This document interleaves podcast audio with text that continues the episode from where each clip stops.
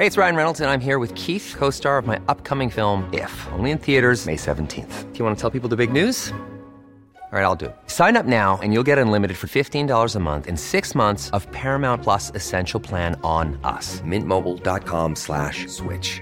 Upfront payment of $45 equivalent to $15 per month. Unlimited over 40 gigabytes per month. Face lower speeds. Videos at 480p. Active Mint customers by 531.24 get six months of Paramount Plus Essential Plan. Auto renews after six months. Offer ends May 31st, 2024. Separate Paramount Plus registration required. Terms and conditions apply if rated PG.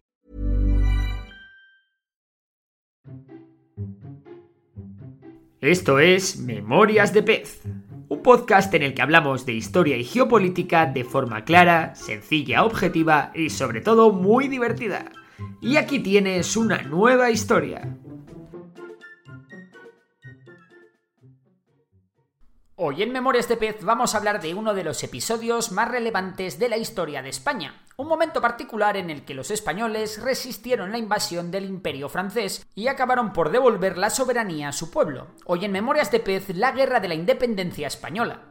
Bueno, como en todo conflicto, comencemos con los antecedentes. Para ello nos tenemos que ir nada más y nada menos que a la Revolución Francesa, tras la cual Napoleón Bonaparte fue coronado por el mismísimo Papa en 1804 como el emperador del primer imperio francés. Fruto de sus delirios de grandeza, un engrandecido Napoleón comenzó una serie de guerras imperialistas por toda Europa y ultramar, que tenían como principal objetivo Inglaterra. Una de las muchas cosas que hizo Napoleón para dar por saco a los británicos fue un bloqueo continental al comercio, cuyo objetivo era arruinar la economía del Reino Unido.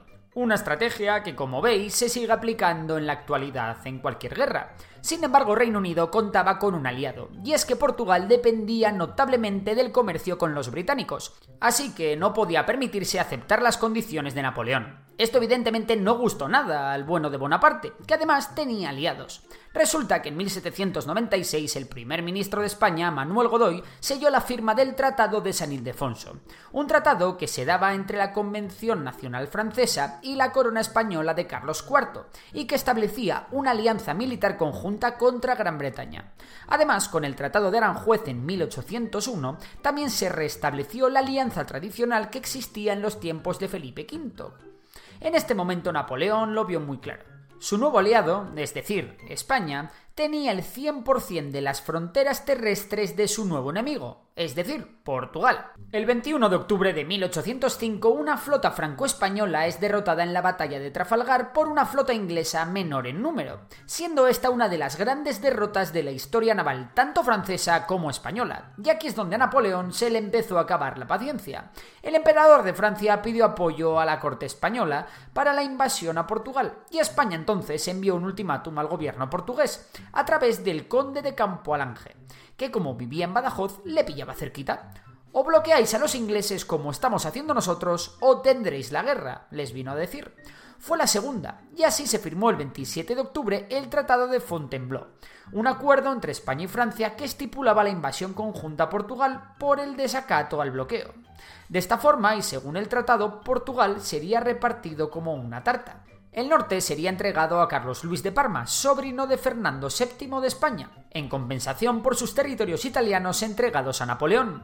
Por otra parte, la zona central sería administrada por los franceses. Finalmente, el sur de Portugal sería entregado como un principado al mismísimo ministro Manuel Godoy.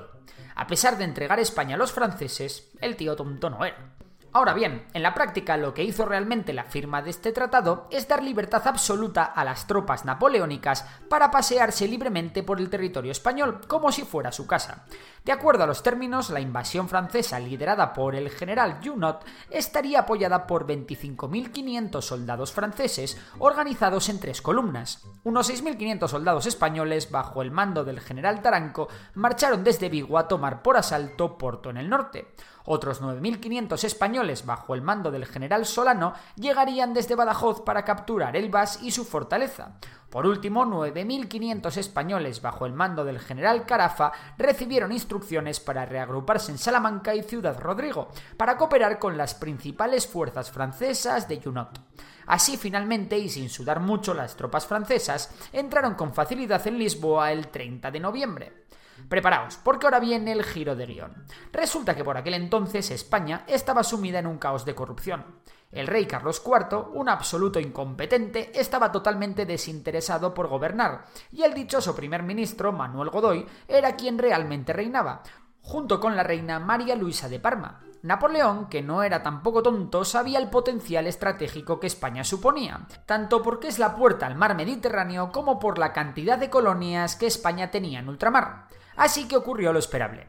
Pronto la persistente presencia francesa en España se volvió sospechosa, sumado al hecho de que los franceses ocuparon ciudades que ni se encontraban de camino a Portugal.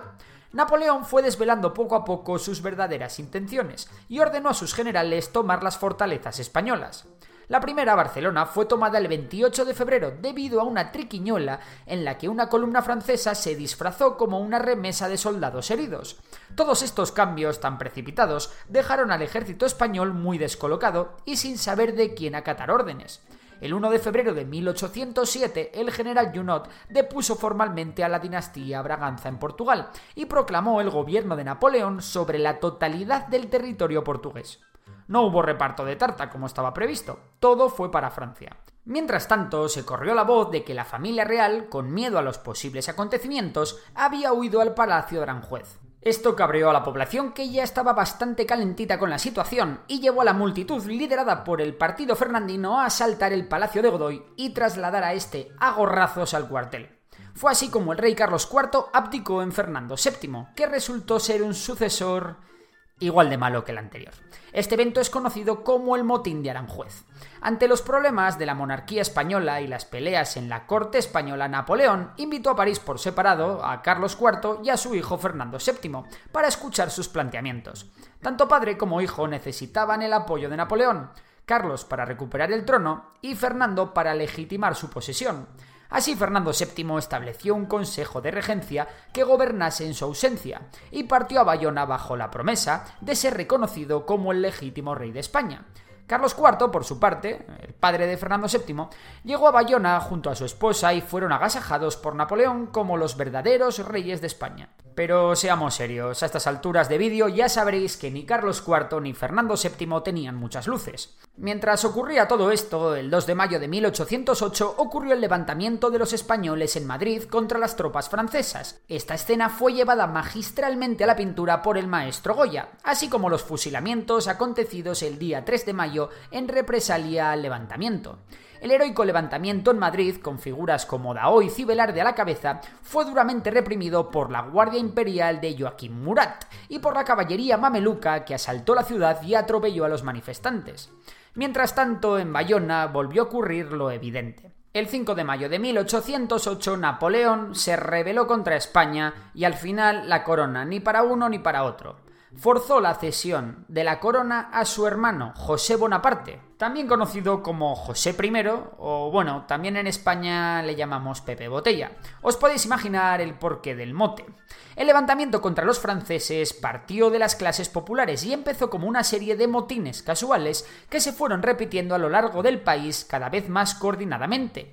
La difusión de las noticias sobre la represión ejercida en Madrid alentó la insurrección. Además, un sector importante de la Iglesia que consideraba en peligro la religión vivió el levantamiento como una segunda reconquista, alentando también a la población a echarse a las armas. Pronto se creó una Junta Central de España e Indias desde la que se comenzarían a orquestar ataques militares contra los invasores. La guerra comenzó y se desarrolló en varias fases en las que ambas partes tomaron la iniciativa. Fue una guerra esencialmente de guerrillas, en las que junto con los ejércitos regulares aliados dirigidos por el duque de Wellington se buscó el desgaste de las tropas napoleónicas. Un momento, ¿has dicho el duque de Wellington? Pues sí, con esto de que el enemigo de mi enemigo es mi amigo, británicos y portugueses no dudaron en ayudar a los españoles. Todo valía con tal de reventar a Napoleón. Los primeros éxitos de los españoles se dieron con la batalla del Bruc, la resistencia de Zaragoza y Valencia y, como no, la famosísima victoria de Bailén, la primera gran derrota terrestre de los ejércitos de Napoleón. Estas hazañas llevaron a los franceses a evacuar Portugal y retirarse hasta el norte del Ebro. Como represalia, en otoño de 1808, la Grande Armée, encabezada por el propio Napoleón, realizó un superdespliegue de 250.000 hombres. Esta ofensiva fue imparable y las autoridades españolas tuvieron que retirarse a Cádiz. Allí, en 1812, las Cortes Generales Españolas promulgaron la Constitución de Cádiz, o más conocida como la PEPA. Las Cortes estuvieron compuestas por algo más de 300 diputados, de los cuales cerca de 60 fueron americanos. Sus principios eran la soberanía nacional, la igualdad ante la ley y la defensa de la propiedad privada. Esta fue la primera constitución española. Llegado el momento, Napoleón cometió el error de tener varios frentes abiertos. La retirada de efectivos con destino a la campaña que tenía abierta en Rusia fue aprovechada por los españoles para retomar la iniciativa con la batalla de los Arapiles el 22 de julio de 1812. Se combatió la ofensiva francesa hasta los Pirineos. Así se derrotó a los franceses en las batallas de Vitoria y San Marcial. Con el Tratado de Valencia y el 11 de diciembre de 1813 se restauró a Fernando VII y se dejaba España libre de presencia extranjera. Para más INRI se llegó a invadir el territorio francés en la batalla de Toulouse en 1814, el último enfrentamiento de la guerra. Hay que decir que las repercusiones de esta guerra fueron importantísimas para Europa y las Américas. Al igual que la independencia de los Estados Unidos, se produjeron movimientos independentistas como respuesta directa a la ocupación francesa. Más tarde, el Imperio Español emprendió una guerra continental para reprimir las rebeliones y recuperar sus colonias en América.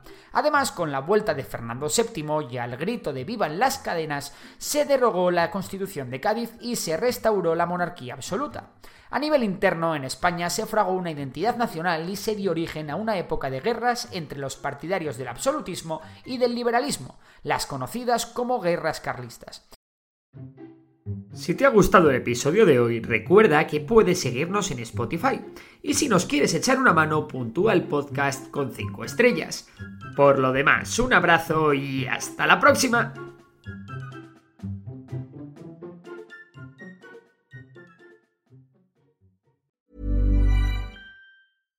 When you make decisions for your company, you look for the no-brainers. And if you have a lot of mailing to do, stamps.com is the ultimate no-brainer. It streamlines your processes to make your business more efficient, which makes you less busy.